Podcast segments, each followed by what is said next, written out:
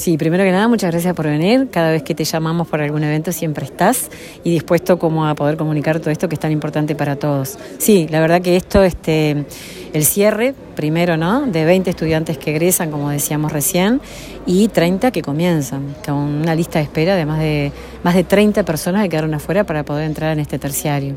¿Fue un desafío formar todo esto? Fue un desafío. En el 2019 arrancaron como los movimientos de gente que estaba interesada, todas las fuerzas vivas, que así se trabaja la oferta educativa de la UTU, y, ahí empezaron a moverse, a moverse, a moverse. Se presentó este, como posible curso en la UTU y ahí arrancó y en el 2020 se formó.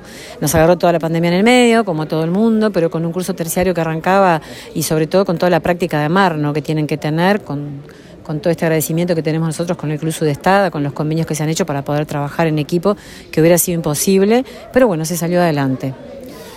Hay desafíos, me imagino, porque este es solo el comienzo. Este es solo el comienzo. Eh, en realidad el desafío ahora próximo es, bueno, que con esta otra generación nueva que arranque se pueda seguir cumpliendo con todos los pasos como fue con este y que egresen realmente no 20, sino que 30.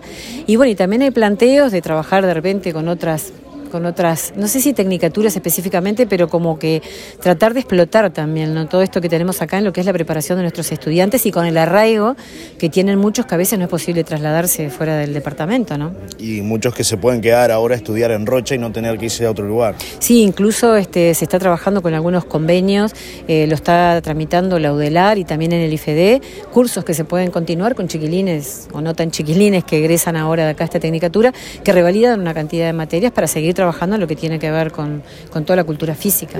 Y hay gente que viene a estudiar también a La Paloma.